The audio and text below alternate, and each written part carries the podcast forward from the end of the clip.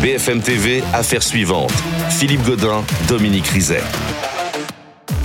Affaire suivante numéro 228. Soyez les bienvenus au sommaire de ce dimanche. L'affaire Jubilard est-elle relancée? La Cour d'appel de Toulouse se donne 15 jours pour décider de rouvrir ou non l'enquête sur la mort de Delphine Jubilard et donc de repousser le procès de Cédric Jubilard. Quels sont les nouveaux éléments qui sèment le doute? On va tout vous raconter dans un instant avec l'avocat de Cédric Jubilard.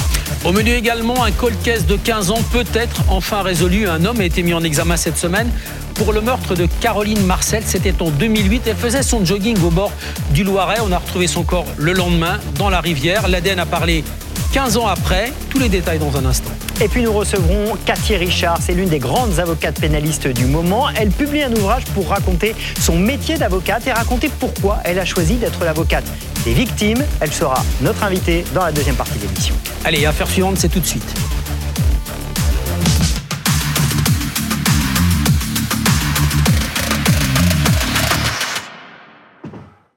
L'affaire Jubilard est-elle relancée? La Cour d'appel de Toulouse s'est donc donné 15 jours pour décider s'il convenait, oui ou non, de rouvrir l'enquête et donc de repousser le procès de Cédric Jubilard, meurtrier présumé de Delphine Jubilard. Mais pourquoi relancer une enquête qui avait été bouclée? Eh bien parce que de nouveaux éléments ont surgi ces derniers jours. D'abord, une conversation téléphonique entre un détenu et sa mère, conversation où l'affaire Jubilard est évoquée. Un nouveau témoin serait également euh, manifesté. Elisa Tran. L'un des mystères à éclaircir réside dans une conversation téléphonique entre un détenu et sa mère. Ils doivent être entendus par les juges pour clarifier leurs propos enregistrés le 22 novembre dernier par les services pénitentiaires de Lannemezan. Lui est un ancien codétenu de Cédric Jubilard. Au bout du fil, sa mère lui apprend que le mari de l'infirmière disparue il y a trois ans va être jugé. Jubilard va passer aux assises. Quand? Quand? Quand? Normalement en novembre. Mais il n'y a pas de preuves, donc ciao S'il savait. Sébastien, Mathieu, Sofiane, ils ne les connaissent pas. Et voilà, ciao Pas de preuves, allez hop Ces personnes évoquées au téléphone détiennent-elles les clés de l'énigme Jubilard? Elles sont en tout cas des proches de Cédric Jubilard et certaines figurent déjà dans le dossier d'instruction. Il y en a un à qui Cédric Jubilard avait apparemment confié que si sa femme le quittait, il la tuerait et l'autre qui avait été inquiété par rapport à sa voiture où on supposait, on supputait que le véhicule avait peut-être transporté le corps. Un autre témoin doit être entendu dans les prochains jours. Il s'agit d'un homme qui a joint les gendarmes à plusieurs reprises. Il explique avoir des informations sur l'affaire Jubilard et invité d'affaires suivantes. Maître Alexandre Martin, bonjour. bonjour. Merci d'être là. Vous êtes l'un des avocats de Cédric Jubilard. Mélanie Vecchio nous accompagne. Bonjour Mélanie, bonjour. journaliste Polyjustice BFM TV. Permettez-nous, maître, de faire un petit point de droit peut-être pour que tout le monde comprenne bien ce qui est en train de se passer. Mélanie, il y a un complément d'information qui a été demandé alors que l'enquête, on en a parlé ici même, était bouclée. On se préparait plutôt au procès de Cédric Jubilard. Ça veut dire quoi un complément d'information? Alors c'est le parquet général qui a euh, demandé ce supplément d'information. Ça veut dire qu'il souhaite qu'il y ait des investigations supplémentaires qui soient effectuées parce qu'il estime euh, que euh, ces actes supplémentaires, ces investigations supplémentaires peuvent apporter quelque chose à la manifestation de la vérité. Là, en l'occurrence, on l'a vu dans le sujet, euh, ça peut être, ça va être des auditions de témoins, de personnes qui ont peut-être vu quelque chose, quelque chose à dire, quelque chose à apporter euh, sur le dossier. Et puis au-delà de ça, euh, si cela est accordé, eh bien ça, peut être d'autres actes d'investigation, d'autres actes d'enquête qui, seront menés par les gendarmes. Donc ça peut relancer l'enquête. Pour être très factuel, il y a donc cette conversation entre un détenu et sa mère. Qu'est-ce qu'on en sait précisément et quel enseignement on peut en tirer factuellement? Et après, on va évidemment faire l'analyse avec vous. Alors cette conversation, elle dure en tout six minutes. C'est une maman qui téléphone, enfin un détenu qui téléphone à, sa mère. Euh, il n'est pas dans la prison de Seyss, il est dans une autre prison. Il est, ce détenu est passé par cette prison de Seyss où est actuellement détenu Cédric Jubilard. Et c'est une conversation euh, qui parle de la maman et, le détenu parlent de tout et de rien. Et puis euh, au bout de, de, quelques minutes, vers la fin de la conversation, eh bien ils vont parler de l'actualité et de Cédric Jubilard. La maman va euh, annoncer à son fils que Cédric Jubilard va passer aux assises, et puis son fils va lui répondre euh, de manière assez énigmatique. Tous les deux euh, rient lors de cette conversation, notamment la maman. On l'entend, enfin en tout cas, on, on, a la transcription et on voit qu'elle qu'elle rit. Euh, son fils lui dit euh, donc quand elle, elle, elle explique que Jubilard va passer aux assises, oui, mais il n'y a pas de preuve, pas de preuve, donc ciao. Et la mère donc dit en riant, il savait, donc qui sont ils au pluriel, on ne sait pas. Le fils répond, voilà. Sébastien, Mathieu et Sofiane, ils ne les connaissent pas. La mère rigole encore et le détenu conclut, euh, donc pas de preuve, allez hop. Donc c'est une conversation très énigmatique, très mystérieuse et c'est en cela euh, que le parquet général euh, veut, veut avoir des informations. Il souhaite éclaircir cela. C'est pour ça qu'il a demandé justement à ce que ce détenu et sa mère soient entendus. Maître, vous en pensez quoi de cette conversation? Ça pourrait dire que c'est quelqu'un d'autre que votre client? Bah, quelqu'un d'autre que Cédric Jubilard qui a une responsabilité dans la disparition de Delphine? Écoutez, je ne vais pas me livrer à une analyse, à une exégèse de, de, cette, de cette écoute. C'est un élément nouveau qui est sorti par euh, Monsieur l'avocat général, et il est bien normal que euh, la justice demande un complément d'information. Euh, moi, ce que je veux dire, c'est quand même l'aspect. Ça va dans votre sens bah, écoutez, ça va dans le sens de ce que nous dénonçons depuis le début, à savoir qu'un dossier qui est vide, qui est vide de preuves, et, et la démonstration que l'accusation est encore en train de chercher alors que dans le même temps, il y a deux mois, deux juges d'instruction écrivent noir sur blanc, au mépris de tous les principes, que Cédric Jubilard est coupable du meurtre de sa femme, mais deux mois après, on nous dit, mais attendez, on n'a pas tout cherché, on a encore des choses à vérifier. C'est la démonstration même de des errements de l'accusation. Voilà, après, sur le fond, le détail de cette conversation, ben, on verra bien ce qu'il en ressort à la suite de ce complément. Les deux juges écrivent, hein, c'est l'ordonnance de renvoi, donc qui renvoie euh, qui est censé renvoyer Cédric Jubilard devant une cour d'assises, écrivent l'instruction a permis de démontrer que Cédric Jubillard était l'auteur du meurtre de sa femme. C'est normal d'écrire ça ou pas? Ah, Écoutez, la réponse est dans votre question. Bien sûr que c'est anormal. Je veux dire, c'est inédit. C'est inédit. Nous avons, nous demandons, alors ça sera, il sera statué après le complément d'information, la nullité de cette ordonnance de mise en accusation pour une atteinte intolérable à la présomption d'innocence. On a cherché de la jurisprudence, on n'en a pas trouvé parce que ça n'existe pas. Jamais aucun juge d'instruction dans l'histoire de la justice française ne s'est permis d'écrire une telle ignominie judiciaire. À un moment donné, le juge d'instruction est là pour réunir des éléments et transmettre le dossier à une autorité de justice qui est là pour juger. Alors là, elle prive par cet écrit, elle prive intellectuellement des juges de, de, de, leur liberté de juger comme ils veulent. C'est totalement intolérable et c'est pour ça que nous l'avons dénoncé euh, avec, avec force et vigueur, comme euh, vous, le savez. Cette conversation téléphonique a deux manières de la lire. Celle que euh, vient de livrer Dominique, effectivement, ce serait d'autres personnes que Cédric Jubilard. Et puis ça pourrait être des aveux de Cédric Jubilard ou des conversations que Cédric Jubilard aurait eues et que ces personnes auraient entendues ou des faits qu'il connaîtrait, puisque Mélanie, ces trois personnes, Sébastien, Sofiane, Mathieu, dont il est question dans cette conversation téléphonique, c'est pas des inconnus de Cédric Jubilard. Ce sont des amis de Cédric Jubilard, en tout cas euh, le, Sofiane en question, le Mathieu et, et, l'autre personne, ce sont des, des, amis de Cédric Jubilard. Encore faut-il que ce soit les mêmes personnes euh, dont euh, le détenu et sa maman parlent et les amis de Cédric Jubilard, parce qu'effectivement ces trois noms apparaissent dans le dossier d'instruction. Ils ont été interrogés dans dans dans ce dossier par les juges d'instruction et cela n'a rien donné. Encore faut-il, encore une fois, que ce soit les mêmes personnes, parce que le détenu et sa mère indiquent euh, que euh, ces trois personnes sont inconnues. Donc, est-ce que ce sont les mêmes personnes? Ça, encore une fois, c'est pour ça que le parquet général, justement, souhaite les entendre. Parce qu'il y a une incertitude sur leur identité. C'est pas la première fois que Cédric Jubilard a un co-détenu ou quelqu'un de la prison qui dit « il m'a raconté ». Enfin, là, je, là, c'est déjà une interprétation. Je, je, ne sais pas ce que veulent dire ces échanges. Je ne vais pas rentrer dans le détail. Euh, je laisse la primeur aux, aux, enquêteurs qui auront en charge ce complément d'information de poser des questions aux, aux, personnes intéressées. Il y a des prénoms qui sont similaires à des personnes du dossier. Est-ce que ce sont les mêmes? Je, je, ne sais pas de quoi on parle. Je ne sais pas si on parle de confidence de Cédric Jubilard. Je ne sais pas si ces personnes savent plus de choses sur sur cette affaire.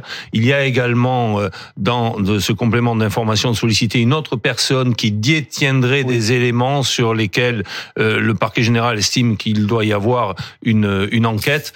Je sais pas. Nous, on est, nous, on prend les choses euh, telles telles qu'elles arrivent. À un moment donné, on nous dit c'est bon, c'est clos. Euh, Cédric Jubert doit être jugé. On dit il y a plein de pistes à, chercher. Ben, allons-y. Vous l'avez vu quand pour la dernière fois, Cédric Jubilard? Bon, On le voit régulièrement. Après, vous, Et vous lui avez parlé de ça? Bah, vous avez parlé ça avec lui vous rentrez, évidemment qu'on y a parlé. Après, bon, on va pas rentrer dans l'intimité, dans, l'intimité de, de, de l'avocat et de son client. Bien évidemment que notre client est informé au fur et à mesure des éléments qui arrivent. Qu'est-ce que vous voulez? Lui, il est, il est comme tout le monde. Hein. C'est-à-dire qu'il veut la vérité. Lui, il est innocent. Donc lui, il cherche la vérité. Il est d'accord pour qu'on la trouve cette vérité, pour savoir ce qui est arrivé, ne serait-ce qu'à la maman de, de il ses dit enfants. Il est innocent. Non, il est, oui, oui, il dit qu'il est, dit qu'il est innocent. innocent. Et moi, je, je rajoute qu'au-delà de ce qu'il dit, le dossier démontre qu'il est innocent. En tout cas, ne démontre pas sa culpabilité. Alors, si on est dans un pays de droit, eh bien, cet homme doit être innocenté. Vous évoquez l'autre point euh, qui fonde ces- ces- ce complément d'information, Mélanie, c'est ce témoignage qui euh, apparaît aujourd'hui. Alors là encore, factuellement, de quoi on dispose?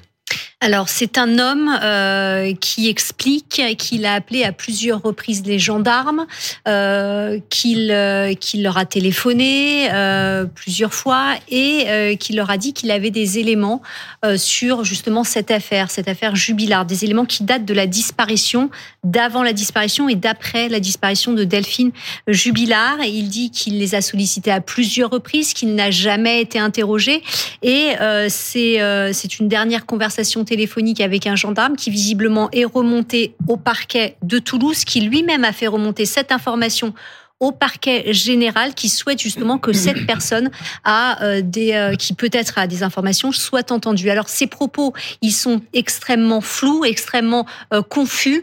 Il parle justement de- de- d'éléments qui pourraient apporter quelque chose, mais encore une fois.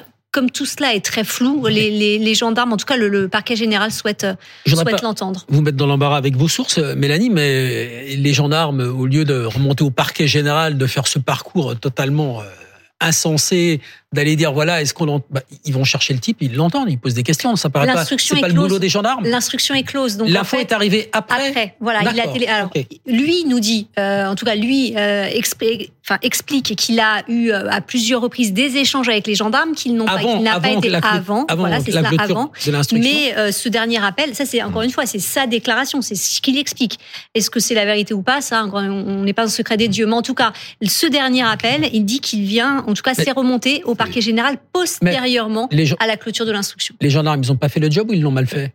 Écoutez, moi, j'apprends là à l'instant euh, ce type d'information. Si cela était avéré, ça voudrait dire qu'un individu aurait appelé les gendarmes en cours d'instruction pour dire j'ai des choses à dire, j'ai des éléments à donner et qu'il n'aurait pas été investigué dessus.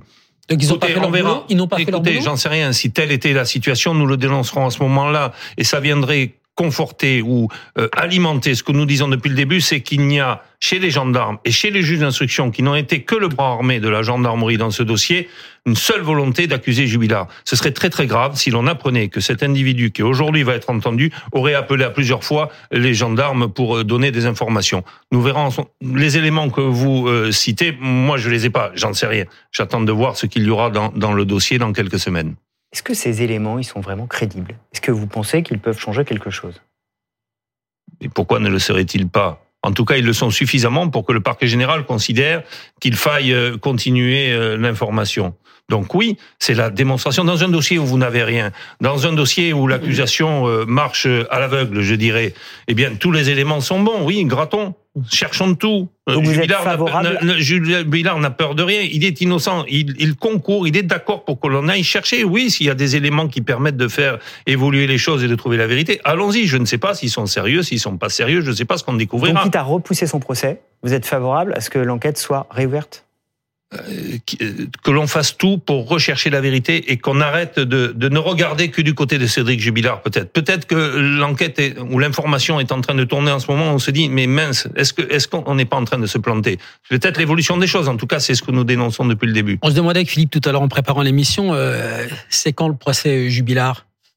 On sait rien parce que l'on nous Là, ça dure, ça fait deux ans et demi qu'il est en prison. Alors déjà deux choses. Première étape, il va falloir passer l'étape de la chambre de l'instruction, qui encore euh, que dont nous euh, qui est saisie à notre demande sur euh, une demande de non-lieu. Admettons que cette étape soit franchie, que la justice aille au bout. Bon, on nous avait annoncé fin des fin 2024. Je ne sais pas le temps que prendront ces investigations. Ben, on sera dans ces eaux-là. Et puis il se posera euh, rapidement quand même se pose toujours la difficulté de, de maintenir cet homme en détention. Que l'on cherche, que l'on prolonge, que ça, ça c'est normal. Et on le doit également, à, on le doit à Cédric Jubilard, on le doit à la famille de Delphine, on le doit à ceux qui la cherchent, ceux qui souffrent de sa disparition, bien sûr. Mais à un moment donné, on ne doit pas quand même bafouer la règle de la présomption d'innocence. Et l'on doit de nouveau se poser sérieusement la question du maintien en détention de Cédric Jubilard, qui nous paraît quand même inadmissible et beaucoup trop long. Merci beaucoup, maître. Merci d'être sur le plateau euh, d'affaires suivantes. On continue évidemment à suivre ce dossier. Vous serez le bienvenu. Merci. Euh, évidemment, prochainement sur ce plateau. Merci beaucoup, Mélanie, d'avoir été euh, avec nous. Ce dimanche, vous restez avec nous. On va se retrouver dans un instant pour évoquer le meurtre barbare sauvage de Caroline Marcel, qui a été élucidé, peut-être, peut-être 15 ans après les faits. Un homme de 34 ans, en effet, été mis en examen cette semaine dans le meurtre de cette euh, joggeuse. Son ADN a été identifié. Alors, comment est-on remonté à lui? Quelles pouvaient être ses motivations? Tous les détails dans un instant.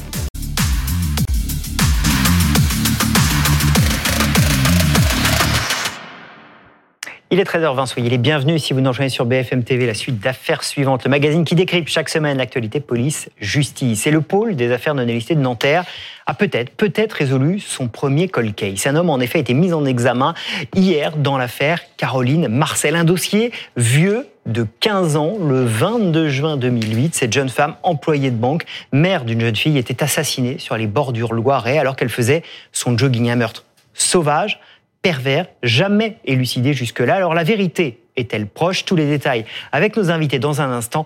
Mais d'abord, retour sur cette terrible affaire avec Elisa Trana. Caroline Marcel avait l'habitude de courir le soir après le dîner. Le 22 juin 2008, la mère de famille divorcée quitte son domicile vers 20h pour un footing le long du Loiret. Le sentier est calme ce soir-là. De nombreux riverains regardent le match de l'Euro de football à la télé. Le corps de la quadragénaire est retrouvé le lendemain par un promeneur, à moitié immergé dans la rivière. La scène de crime témoigne d'une grande brutalité. La victime porte des traces de coups sur la tête et à la nuque.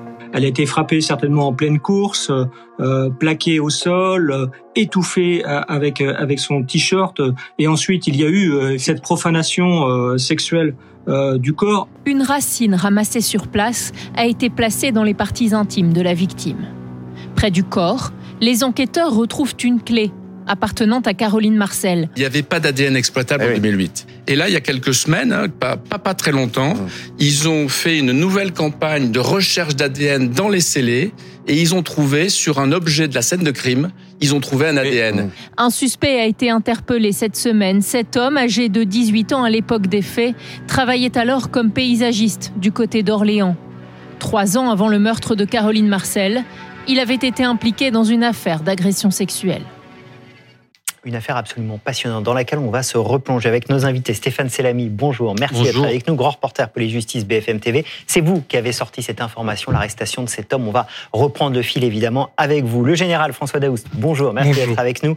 Ancien directeur de l'Institut de recherche criminelle de la gendarmerie nationale, euh, professeur de sciences criminelles à l'université de Cergy-Pontoise. On va parler ADN avec vous parce que c'est l'ADN qui a parlé. Et puis Jean-Alphonse Richard, Bonjour. journaliste, professeur.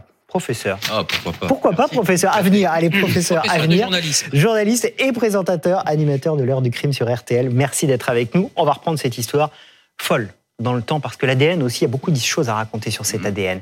Euh, D'abord, Stéphane, je le disais, c'est vous qui avez sorti cette information euh, pour BFM TV cette semaine. On est 15 ans après la mort de Caroline Marcel. Un homme est donc arrêté, mis en examen hier soir par la juge. Qu'est-ce qu'on sait de cet individu? Alors, ce qu'on sait aujourd'hui précisément sur cet homme, c'est qu'à l'époque des faits, il habitait et travaillait dans le secteur de euh, Orléans, juste à côté d'Olivet où a été retrouvée donc euh, Caroline Marcel. Euh, ce qu'on sait aussi, c'est qu'il est déjà connu, il a un profil, il est déjà connu en fait de la police et de la justice pour des faits d'agression sexuelle. Euh, commis donc en 2005 euh, quand il avait encore que 15 ans. Il a été condamné pour cela donc en appel en 2009 à un an de prison euh, dont huit mois avec sursis. Euh, et il est interpellé là, du coup, mardi dernier, à Pamiers, dans l'Ariège. Il semblerait qu'il ait refait sa vie, donc il était en concubinage, il est père d'une petite fille de deux ans, et quand il a été interpellé, euh, tout de suite, il a dit aux enquêteurs qu'il comprenait pas pourquoi on venait le chercher, lui, 15 ans plus tard, sur cette affaire. D'ailleurs, il a tenu cette ligne hein, parce qu'hier, face à la juge, hier soir, il dit rien, il, il garde le silence. Alors justement, comment on est remonté à lui? Très précisément, c'est une trace ADN, euh, donc euh, son empreinte génétique qui a été retrouvée, en tout cas qui a euh, que les euh, les enquêteurs, les experts de la police scientifique ont réussi à identifier sur une clé, pas n'importe laquelle, la clé de la voiture euh, de Caroline Marcel, qui donc avait été retrouvée dans euh, le Loiret, donc le 23 juin euh, 2008. Donc cette clé était immergée à l'époque, elle était restée plusieurs heures dans l'eau. Bon, à l'époque, l'état des connaissances sur l'exploitation, pardon de l'ADN n'était pas en fait euh, celle qu'on a aujourd'hui, et euh, on n'avait pas pu extraire cet ADN.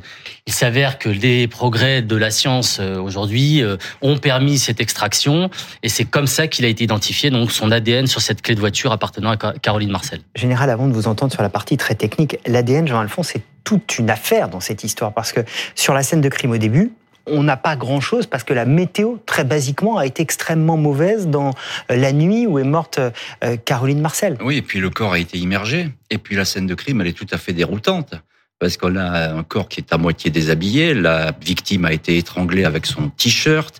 Euh, évidemment, ça fait penser tout de suite à une agression sexuelle. Et puis il y a cette espèce de mise en scène qui est sordide, cette espèce de simulacre où il y a cette branche qui est, euh, a été posée et même enfoncée dans les parties intimes de la de la victime. Alors ça veut dire quoi? Ben, ça veut dire que ça peut être un détraqué sexuel tout simplement qui passait par là et euh, qui a surpris. C'est un crime d'opportunité euh, qui a surpris cette cette joggeuse qui avait d'ailleurs pour habitude d'aller sur ce sur ce petit chemin euh, d'Olivet euh, courir, ou bien euh, ça peut être aussi un proche. On va s'interroger, on va se dire ça c'est une punition, c'est un symbole. Il y a quelqu'un qui a voulu la punir, etc. Donc on va effectivement s'acheminer sur ces sur ces pistes. La première piste, ça va être un foyer euh, de jeunes délinquants qui est vraiment pas très loin euh, du, lieu du crime. Là, on va beaucoup travailler. Les policiers, la, la PJ d'Orléans va beaucoup travailler sur cette piste parce qu'ils vont avoir l'impression de toucher un petit peu au but là avec la population qui était dans ce foyer. Puis ça va rien donner. Puis ensuite, on va s'interroger aussi. Bon, le mari, il est mis hors de cause. Hein, euh, mais il y a le compagnon, l'ancien compagnon, va lui intéresser les policiers. Stéphane, sur, euh, sur ce garçon, donc, euh, quand vous parlez de sa première condamnation, là, un an de prison avec sursis. Oui. Au départ, c'est un viol qui est requalifié en agression sexuelle et il a 15 ans. Exactement. C'est exactement cela. Au départ, il est interpellé. Que 15 ans. Que 15 ans. Euh, tout cela est qualifié en viol. Donc l'enquête effectivement se déroule et euh, il sera finalement euh, les faits seront euh, finalement requalifiés en agression sexuelle. Mais il n'a que 15 ans. Et on va pas le chercher à l'époque, on lui pose pas de questions? Non, non, non, il est pas il du fait pas partie des suspects, il est quand même absolument jamais, jamais, jamais il a été entendu. au départ dans cette enquête. Donc c'est vraiment alors là-dessus peut-être un mystère. On verra ce que ce que nous diront les, les derniers développements. Ou un raté ou un raté, mais on verra bien ce que nous diront les derniers développements de l'enquête. Mm. Mais c'est sûr qu'à l'époque, il n'a jamais été entendu par les enquêteurs. Ah, son, dossier comprend aussi des attouchements sur mineurs. Hein. Il y a cette histoire de viol qui avait été requalifiée en agression sexuelle, mais auparavant, il y avait des attouchements sur mineurs.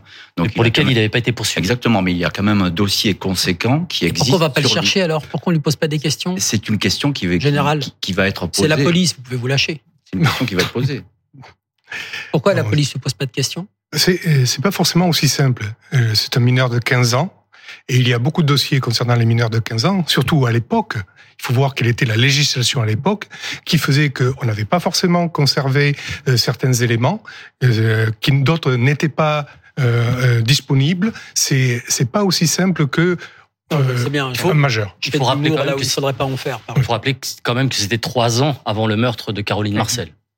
On va parler de l'ADN évidemment dans un instant. Je voudrais juste qu'on parle euh, peut-être de la famille de Caroline Marcel. Boris Karlamov, on vous retrouve, vous êtes à Blancafort, c'est là que vit euh, la maman de Caroline Marcel. Ça fait 15 ans qu'elle, que euh, l'ancien mari de Caroline attendait avait cet espoir infini qu'on leur dise un jour ce qui était arrivé à, Caroline.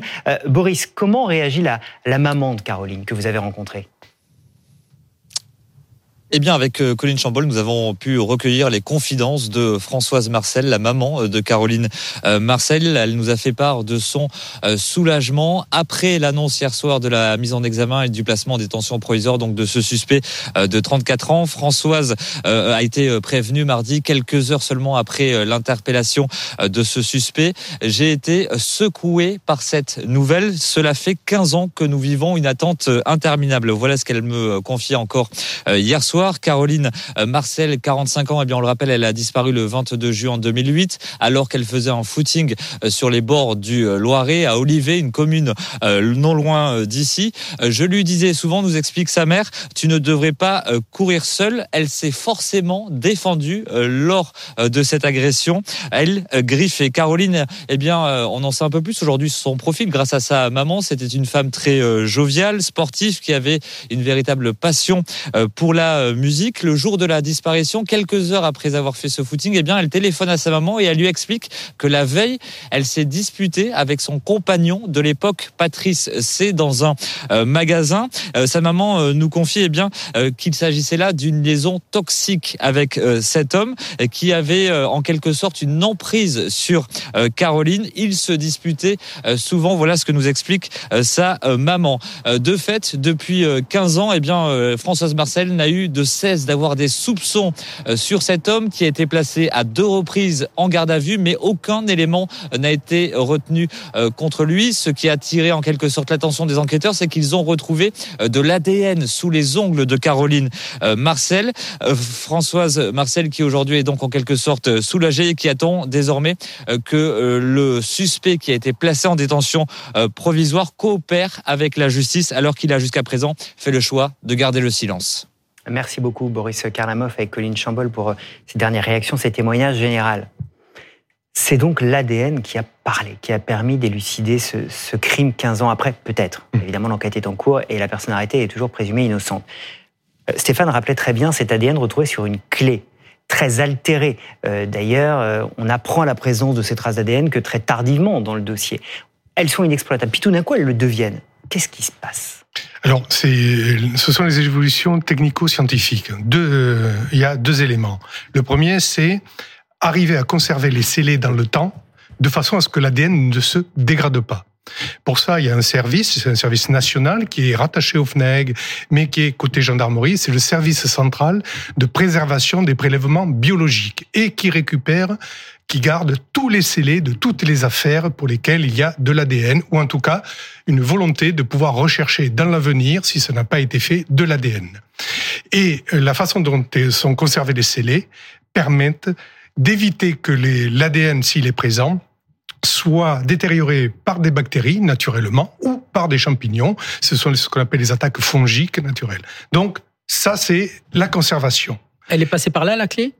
Clé, c'est la loi. Les scellés doivent, dès lors qu'il y a des affaires criminelles, doivent être confiés au service central de Mmh, préservation, SCPPB. SCPPB, pour euh, justement pouvoir retravailler dessus. Deuxième euh, étape, c'est retravailler sur les scellés ou travailler tout simplement. Quand on a estimé qu'à l'époque euh, ce n'est pas forcément possible de le faire, est-ce que nous sommes dans une, un moment scientifique qui le permet? En l'espèce, oui. Il y a des techniques comme la microdissection laser, par exemple, qui va on passe un élément, euh, un scellé au microscope qui permet de distinguer les différentes cellules si elles existent, cellules humaines ou, euh, ou autres. Et une fois qu'elles ont été repérées, les cellules d'intérêt, on passe un laser qui les découpe pour extraire la- l'ADN nucléique du noyau et derrière faire l'analyse pour la euh, révélation. Et à partir de ce moment-là, avec seulement quelques cellules, théoriquement jusqu'à une, on va pouvoir révéler l'ADN qui est euh, sur euh, un objet, quel qu'il soit, en l'occurrence l'espèce, la clé par exemple. Et derrière, ce qui va faire la force de l'ADN révélé, c'est surtout le fait que c'est un ADN exogène à l'environnement de la victime. C'est-à-dire, c'est un ADN qui n'appartient pas à quelqu'un de son environnement, qui dès lors, mais comment se fait-il qu'il soit là? Et quand on a quelqu'un qui est inscrit au FNAC, au fichier, avec un passé, là, ça devient pertinent. C'est là que ça a matché, Stéphane. C'est-à-dire que le pôle des affaires euh, non élucidées de Nanterre, dont on parle beaucoup avec Dominique ici, reprend ces dossiers et se dit on repasse tout à la moulinette, on les repasse dans les fichiers avec les nouvelles techniques? Oui, et c'est dû euh, notamment au travail de Nathalie Turquet, cette juge d'instruction du pôle de Colcaise, comme vous venez de rappeler à Nanterre, qui a euh, donc hérité de ce dossier au mois de d'août 2022, qui a tout repris à zéro, qui a tout épluché, qui a exploré ses scellés. Alors évidemment, euh, elle a aussi avec l'appui de différents services d'enquête, notamment la PJ d'Orléans et aussi les enquêteurs de l'OCRVP, l'Office central de répression des violences aux personnes, qui est un office central à Nanterre. Donc elle a tout repris à zéro, elle a tout épluché, et à un moment donné, elle, elle s'est dit effectivement, il y a, il y a ces, ces éléments euh, prélevés sur la scène, cette clé, il va falloir qu'on la soumette à nouveau à analyse. Et là, elle a fait appel à un service spécialisé qui est le service national de police scientifique, d'ECULI, et qui donc euh, a permis de- d'identifier, d'isoler cet ADN. C'est passionnant, j'allais dire sauf, sauf que cet homme, il nie en garde à vue, il garde le silence hier face à la juge. Euh, Est-ce qu'on a, Jean-Alphonse, sur cette scène de crime, dans cette histoire, d'autres éléments à l'heure actuelle qui peuvent permettre de d'aider à l'enquête Non, pour l'instant, c'est l'ADN. Tout retient, revient sur cette fameuse clé qui a été retrouvée. On voit qu'elle a été analysée et c'est très intéressant de voir d'ailleurs la progression de ces études ADN parce que euh, dès 2018, euh, la juge va dire on, on a de l'ADN. On croyait qu'il n'y avait pas d'ADN au début. C'était compliqué. Vous voyez, l'évolution technique, elle est spectaculaire. 2008, on n'a rien. Et, puis aujourd'hui, 2018, voilà, 2018 on, commence à avoir de l'ADN. La juge prévient la famille d'ailleurs euh, qu'il y a de l'ADN. Et puis là, évidemment, il y a des traces qui sont exploitables. Mais il n'y a pas, il n'y a pas autre chose. Et puis, il faut bien revenir sur ce que disait Boris Karlamov tout à l'heure sur les doutes de la famille, euh, parce qu'effectivement le compagnon violent entre guillemets dont elle se plaignait, euh, il va être euh, vraiment étudié de près. Il y a deux gardes à vue. on s'est toujours posé beaucoup de questions sur le personnage parce qu'il y avait en plus un détail troublant sur le corps de Caroline Marcel. Elle avait acheté une bague. pour faire croire qu'elle était mariée, pour dire à ce compagnon violent que c'était fini entre eux et qu'elle était avec quelqu'un. Cette bague, elle a jamais été retrouvée. Jamais. Là aussi, il y a une symbolique qui a été très forte et qui a intrigué les enquêteurs. Est-ce que l'enquête est totalement fermée aujourd'hui? Est-ce qu'elle est totalement close? On peut pas le dire. On peut pas le dire tout de suite. Mais ce jeune homme, Stéphane, donc 18 ans, qui nie, hein, dans le langage policier, qui chic. Hein, donc, euh, s'il dit c'est pas moi, comment on fait pour, euh, pour bah. s'en assurer? Qu'est-ce qu'on fait? Eh ben, on continue à enquêter évidemment, mais, ah, mais déjà. on peut trouver 15 euh, ans après, Stéphane? Bah, Déjà, avant d'aller le chercher, ils ont fait un travail assez simple, c'est-à-dire qu'ils ont travaillé sur lui. Ils ont, ils l'ont logé, comme on dit dans, dans, le langage policier, savoir où il était à l'époque, qu'est-ce qu'il faisait, est-ce qu'il était déjà connu. Donc c'est déjà un travail en amont avant d'aller le chercher. Ça, c'était évident. On pouvait pas euh, tout reposer sur l'ADN. Et puis maintenant, de toute façon, les enquêteurs, euh, ceux de la PJ d'Orléans et de l'OCRVP, vont continuer à explorer le passé de cet homme qui aujourd'hui a été mis en examen et incarcéré pour savoir ce qu'il a pu faire de sa vie entre donc 2008 et 2024, euh, euh, son arrivée, enfin en tout cas euh, là où ils l'ont retrouvé aujourd'hui, c'était à, Pamiers dans, dans l'Ariège. Hmm. Il va falloir qu'il retrace tout ce parcours de cette de cette personne, de cet homme. Ça c'est intéressant. On va voir ce qu'ils ce qu'ils vont trouver et s'ils trouvent des choses. Général, l'enquêteur que vous êtes, vous avez ce dossier qui arrive, on a cet ADN qui a donc matché, et maintenant il faut mener l'enquête. C'est quasiment comme si on repart à zéro. Qu'est-ce qu'on fait?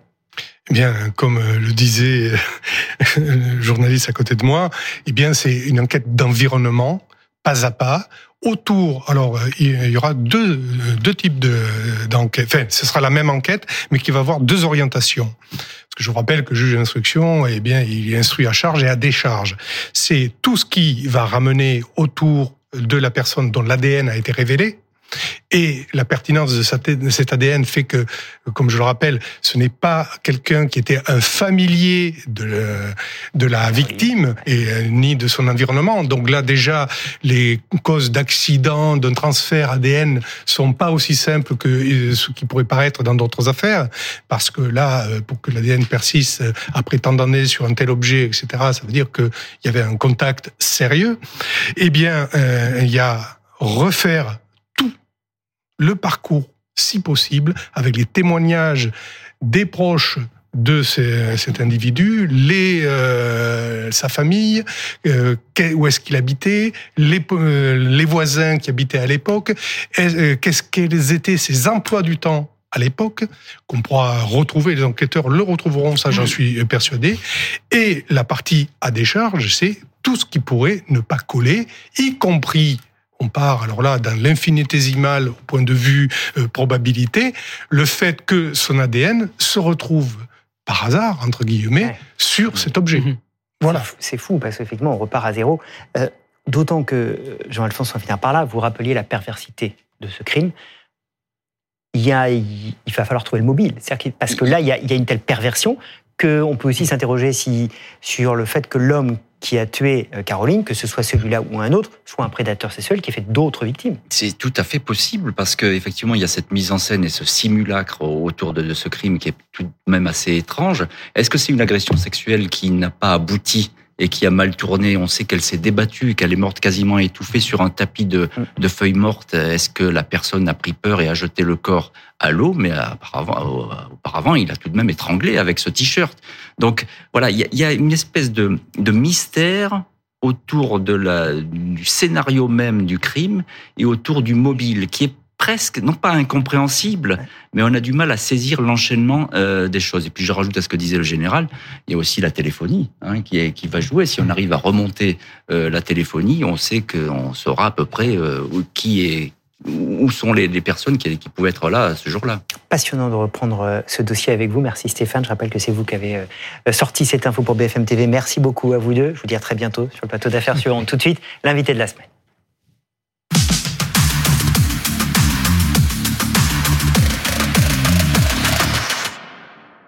C'est une grande avocate pénaliste qui se raconte dans un livre passionnant sur son métier. Maître Cathy Richard n'est pas une avocate détachée, distanciée. Dans chaque dossier, euh, elle s'engage. Elle s'engage avec ses tripes, c'est ce qu'elle écrit, c'est ce qu'elle raconte. Chaque procès en assise la dévore, ce sont ses mots. Elle va nous raconter tout cela euh, dans un instant. Elle sera aussi avec nous sur ce plateau pour réagir à cette affaire qui a beaucoup choqué cette semaine. Nordal Lelandais, condamné pour le meurtre de la petite Maëlys et du caporal Arthur Noyer, est devenu Nouvelle illustration assez difficile à comprendre de ces femmes qui s'amouragent de meurtriers. Elisa. Le bébé est âgé d'environ deux mois.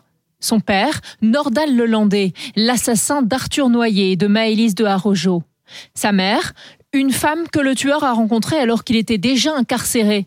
Leur enfant a été conçu dans une unité de vie familiale, un logement au sein de la prison qui permet aux détenus d'avoir une vie intime. Et Nordal Lelandais est loin d'être le seul détenu à entretenir des relations amoureuses derrière les barreaux. Patrice Allègre, condamné à la perpétuité et toujours jugé dangereux, est en couple avec une mère de famille. Une relation d'abord épistolaire, comme Monique Olivier avec Michel Fourniret. Ces femmes, sous le charme de criminels, sont souvent instruites, mais présentent des failles. Le premier groupe que j'ai identifié, c'est le, c'est celles qui sont victimes ou atteintes, plus exactement, du syndrome dit de l'infirmière. C'est-à-dire que chacun a droit à la rédemption, chacun a droit au pardon. Donc ces femmes qui sont guidées par une générosité naturelle ont envie d'aider euh, le, prisonnier. Le deuxième groupe, ce sont des femmes qui ont envie de publicité à travers euh, le prisonnier dont elles s'amourachent. Puis le troisième groupe que j'ai que j'ai identifié, c'est ce sont des femmes qui sont attirées par la violence. Guy Georges a ses groupies. Le tueur et violeur de fillettes Marc Dutroux a lui-même reçu nombre de lettres enflammées d'adolescentes. Un phénomène que l'on appelle libristophilie. Et Maître Cathy Richard est notre invité aujourd'hui. Bonjour, merci beaucoup d'être avec Bonjour. nous. Avocate pénaliste qu'on ne présente plus, auteur donc de Crimes, délits et vie brisée chez Albin Michel, qu'on a dévoré avec Dominique, dévoré mmh. comme les assises vous dévorent. On va en parler dans un instant. Euh, D'abord, on voulait avoir votre avis parce que dans votre livre, il y a beaucoup d'humanité. Mm. Vous parlez d'avocats humains, vous parlez de la détresse des victimes, pas toujours réparées par les procès. Euh, vous parlez des femmes, vous parlez de la maternité mm. de la vôtre, de comment elle vous a changé. Comment, en tant qu'avocate et mère, vous réagissez à Nordal Lelandais qui devient père en prison? Alors, justement, on vient d'entendre Isabelle Orlans là qui explique qu'il y a une partie de, des femmes qui sont fascinées par ces hommes euh, qui ont le syndrome de la sauveuse. Alors euh, moi, je l'ai un peu quelque quelque part. C'est vrai que j'ai toujours cette idée que quand il y a quelque chose à sauver ou s'il y a quelque chose à sauver, je, je, je voudrais être là, que ce soit sauver les victimes ou les aider à reprendre leur souffle ou sauver les auteurs. Et c'est vrai que, euh, enfin, quand je dis sauver les auteurs, entendons-nous bien. Hein, pas leur euh, sauver leur âme parfois. Oui, on va y hein. revenir dans pas le détail. Pas leur sauver. Oui, euh, loin, voilà. Ouais, ouais. Non, non, mais oui, on va loin. Mais je, je, je, je l'assume parfaitement. Euh, en revanche, donc, donc ces femmes, je, je Bon, j'avoue que c'est vrai que ça, ça pose question. Moi, ce qui me pose surtout question, je vais vous le dire franchement, c'est que Nornal Lelandais ait des, euh, des parloirs aménagés famille, qu'on les ait avec une femme qu'on avait avant, pourquoi pas. Qu'on les ait avec une femme avec laquelle on nourrit déjà depuis un certain temps une vraie relation, pourquoi pas. Là, c'est vrai que de ce que j'ai lu, mais comme d'habitude, j'aime pas trop parler de ce dont je ne suis pas sûre, euh, de ce que j'ai lu, euh, il y en avait eu plusieurs déjà, euh, et c'est vrai que je, je me pose quand même des questions sur l'utilité de, de, multiplier comme ça des relations dans des parloirs spécialisés. Je suis pas sûre qu'on soit tellement dans, dans l'idée même du. Puis bon, forcément, je me pose des questions pour l'avenir de cet enfant. Enfin, voilà, c'est. Maître, alors euh, je vais faire bondir tous ceux qui nous écoutent, mais euh, et j'assiste au procès Le Landais. Et à la fin, à sa condamnation dans l'affaire Maëlys, euh, ce type est une horreur. Il donne envie de vomir. Mais la prison, c'est la prison. La peine, c'est la peine. Quand la porte de la prison se referme, derrière, il y a un début, et, et donc c'est dans votre livre, pour tendre vers une peine juste qui rende les hommes meilleurs. Meilleur, oui, tout à fait. Comment est-ce qu'on va le rendre meilleur si on l'enferme Et qu'est-ce qu'on fait Alors, il était condamné, perpétuité. Alors, euh, on le prive de parloir, on le prive de visite. Ah, mais on j'ai le pas prive dit ça. on le prive de Ah, télévision, on le prive de. Ah non, mais Dominique, j'ai pas dit ça. Oh, oh, Je oh. n'ai aucune sympathie Tout pour lui, doux, mais. tout doux bijou. J'ai pas du tout dit ça. J'aime bien tout doux bijou. J'ai pas du tout dit ça. J'ai parlé de parloirs particuliers. J'ai parlé de parloirs particuliers qui sont les parloirs famille où, a priori, de ce que j'ai lu, cet enfant a été conçu. Voilà. Donc c'est ça dont je parle. Et après, euh, de la responsabilité de chacun de mettre un tel enfant au monde. Je veux dire, après, moi, ce qui me fait de la peine, c'est pour cet enfant. Je me, je me dis, bah, peut-être qu'il sera Ouais, très résilient. Enfin, et c'est quand même commencer difficilement la vie.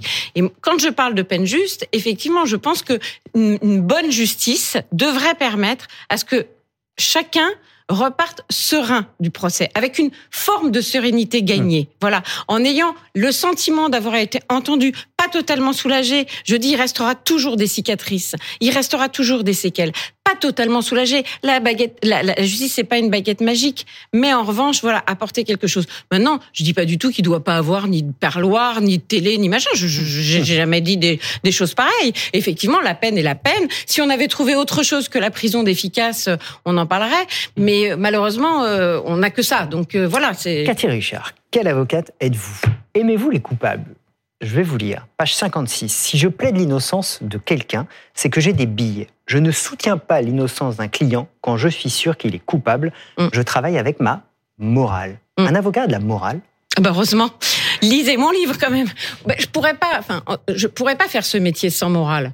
Bien évidemment, parce que là, vous avez lu, j'ai j'ai parlé de billes, mais quand on lit mon livre, on est au-delà des billes. C'est quand je, si je soutiens l'innocence de quelqu'un, c'est que j'en suis convaincu. D'ailleurs, un, un- un- client qui voulait que je, je plaide qu'il était innocent, j'ai passé beaucoup de temps à lire son dossier, j'ai passé beaucoup de temps à aller le voir en détention, et je lui disais, mais convainquez-moi. Mais Je ne le suis pas. Ben non, pour moi, vous... non, je suis désolée. À chaque fois qu'il me sortait un truc de complot, de machin, je disais, ben non, pour telle et telle et telle raison. Tant que je suis pas convaincue, je vais pas y aller, moi. Je, je- Voire au point de dire non à un moment. si Ah bah vous bien sûr, celui-là par exemple, je avais- ouais, bien sûr, à plusieurs personnes, et celui-là par exemple, je lui ai dit non. Je lui ai dit non sur son système de défense, pas sur ce qu'il avait fait. C'est-à-dire que effectivement, il avait, lui, il avait déjà été condamné pour euh, pour avoir violé ses petites filles et il avait nié les faits. J'étais pas, j'étais pas son avocat en première instance. Il voulait que j'intervienne en appel. Euh, et moi, je lui ai dit, je lui ai dit, écoutez, je suis désolée, mais euh, si on va en appel, c'est pour que vous leur demandiez pardon. Hein. C'est voilà, c'est pour que vous leur demandiez pardon. Et, et puis, et puis. Ensuite, bah, vous allez pouvoir vivre une autre vie. Vous allez pouvoir peut-être vous réparer. Vous allez pouvoir vous aussi. En tout cas, moi, je vais pas dire que je vais pas aller dire que vous êtes innocent et que ce sont des petites menteuses. Je n'en suis pas convaincue. Vous ne m'en avez pas convaincu. Je n'y suis pas allée. Il a pris un autre avocat. Il a pris plus qu'en première instance. Moi, je lui disais que s'il y allait avec une forme d'humanité qui correspondait au dossier, qui correspondait à c'est là où je parlais de salut de son âme entre guillemets, c'est-à-dire en tout cas s'il y allait avec quelque chose, eh bien on pouvait peut-être descendre parce que c'est là où la justice elle peut correspondre à une à une vérité. Comment est-ce qu'on fait pour passer d'un côté à l'autre de la barre? C'est-à-dire, euh, parfois la défense, on défend l'auteur, parfois la partie civile, on défend les victimes. Vous changez le logiciel, vous faites Ah, pas du tout. Mon logiciel, il est toujours le même, absolument le même, puisque mon logiciel, il est celui d'éclairer, d'éclairer l'être humain que je défends et d'éclairer la façon dont les faits ont interféré avec cet être humain, que ce soit ce qui l'a poussé vers ces faits ou ce que ce soit comment elle a subi ces faits. J'ai toujours le crime fige, le crime fige tout et c'est terrible que ce soit pour la victime, pour les pour les parties civiles autour des victimes à qui on va dire bah à ce moment-là vous le voyez plus, euh, bah, enfin bon je pensais le voir demain, enfin où on était fâché mais pas depuis longtemps, enfin voilà. Et puis que ce soit aussi pour l'auteur qu'on résume parfois son crime. Et, et mon, mon mon métier c'est d'éclairer Bon, après, j'ai d'autres, enfin, je veux dire, il y a d'autres facettes de ce métier. Mais, de toute façon, même dans l'instruction, faire des demandes d'actes, être actif, c'est permettre d'éclairer. Et c'est la manifestation de la vérité. Et c'est ce que tout le monde recherche. C'est ce- parle Les des- auteurs, ve- pardon, les auteurs veulent être jugés euh, pour ce qu'ils sont. Et pas seulement pour ce qu'ils ont fait, mais en général, ils veulent être, ils voudraient être jugés, compris, voilà.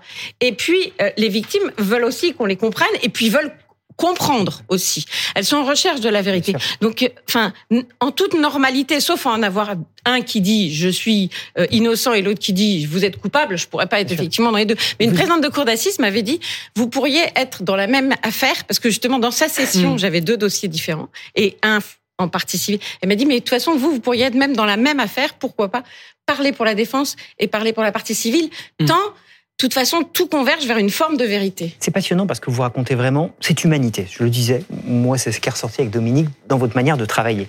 Euh, vous allez peut-être m'en vouloir si je dis que vous êtes une avocate à l'ancienne, mais comme moi. Racontez-nous les coulisses de vos assises, parce que ça, c'est génial. Euh, coulisses Richard, du système judiciaire. La valise avec des papiers partout, Ah c'est ouais. du stabilo. Ah oui, non, mais je suis un dinosaure. Et non, non, mais alors là, je vous en veux pas du tout. Je suis un total dinosaure. Je suis un cauchemar pour les arbres. Euh, c'est vrai que j'ai des, j'ai des codes couleurs, j'ai euh, des stabilos, j'ai des petits post-it de Qu'est-ce que vous les mettez en couleur? C'est la manière dont vous allez argumenter quand vous êtes en assise? Alors euh, ça c'est à la fin. À la fin quand je plaide, j'ai des cotes avec dedans euh, tel élément, tel élément, tel élément, tel élément qui vont ensuite faire un tout parce que au moment où je plaide, en fait, je, je, je suis, je discute avec les jurés, même si, euh, même si ou avec les juges en. en D'ailleurs, on a des cours criminels et puis même en tribunal correct devant le tribunal correctionnel, on, a une forme de discussion. On est dans les yeux, quoi. On discute ensemble, même s'il y a que moi qui parle, comme là, il y a que moi qui parle, mais on discute ensemble parce que je vois vos réactions. écoute, hein. Et voilà, voilà, c'est ça, exactement. Et donc, avec les jurés, c'est c'est pareil. Donc, en fait, j'ai- j'ai j'ai tous mes éléments avec des codes couleurs et je sais, et en fonction de ce que je développe, je sais lequel prendre, etc. Et puis de- après, j'ai aussi tous mes classeurs de toutes les couleurs, rose pour les victimes, bleu pour les auteurs, rouge pour les actes d'enquête. Comme vos tenues. Vous dites dans votre texte, dans, dans votre livre, j'ai des fois un peu détonné par mes tenues. Oui, c'est vrai. je vais montrer les bottes. Mais parce que c'est vous. C'est moi. Et vous êtes souple, hein Oui, en plus. Et on s'est dit avec Philippe, on prépare l'émission, on va vous poser une question un peu, euh, un peu vicieuse à la fin. Donc c'est, on l'a préparée tous les deux, mais c'est à moi de la poser. Euh, l'heure du bilan, vous êtes une grande avocate, mais la vie privée dans tout ça, ça morfle? Qu'est-ce Oui. qu'il en reste en de votre vie privée? Alors, euh, quelle vie quelle vie privée? Merci les garçons. Vraiment, quelle vie privée? Je suis très très heureuse de mes Philippe, enfants. c'est moi qui la pose. Merci Alors? beaucoup. Euh, la vie privée, je suis très très heureuse de mes enfants. Je pense, euh, je pense leur avoir euh, apporté Non, mais vous, vous, beaucoup d'amour. Euh, je- ben, moi, je, je, de toute façon, je vis à travers les autres. Je vis à travers mes clients, je vis à travers mes enfants, à travers mes parents. Et puis c'est comme ça que je, je, c'est comme ça que je suis le plus heureuse aussi. C'est, c'est la, première phrase de mon livre, c'est penser qu'une personne au moins respire mieux parce qu'on est de ce monde. C'est, euh, je sais plus qui, mais euh, voilà, c'est ça, c'est de me dire, euh, j'ai mon fils qui est là, mon fils est né, j'étais avec lui, j'étais avec lui en voiture et lui, il fait une école de commerce, c'est vrai. J'ai tout l'allée, je lui disais, ce qu'il faut, Constance, c'est que ta vie ait un sens. Ce qu'il faut, c'est que tu trouves le sens. Ce faut que, ce qu'il faut, c'est que tu te dises que tu sers à quelque chose, que tu es utile, que voilà, parce que sinon, l'argent, la célébrité, rien ne vaut, rien ne vaut, rien ne vaut à part ce savoir utile. La citation, c'est Emerson. Ouais, merci. Votre grand-fils, il vient de se prendre une leçon de morale. Il, il a compris qu'il n'avait pas intérêt de, sortir du chemin. Cathy Richard, je renvoie vers votre livre euh, Crime, délit et vie brisée chez Albin Michel. C'est passionnant à lire. Merci beaucoup d'être venu nous en parler. Merci à vous. On sera ravis de vous accueillir prochainement, évidemment, avec Merci. Dominique sur le plateau d'affaires suivantes. D'ici là, on vous souhaite un bon dimanche.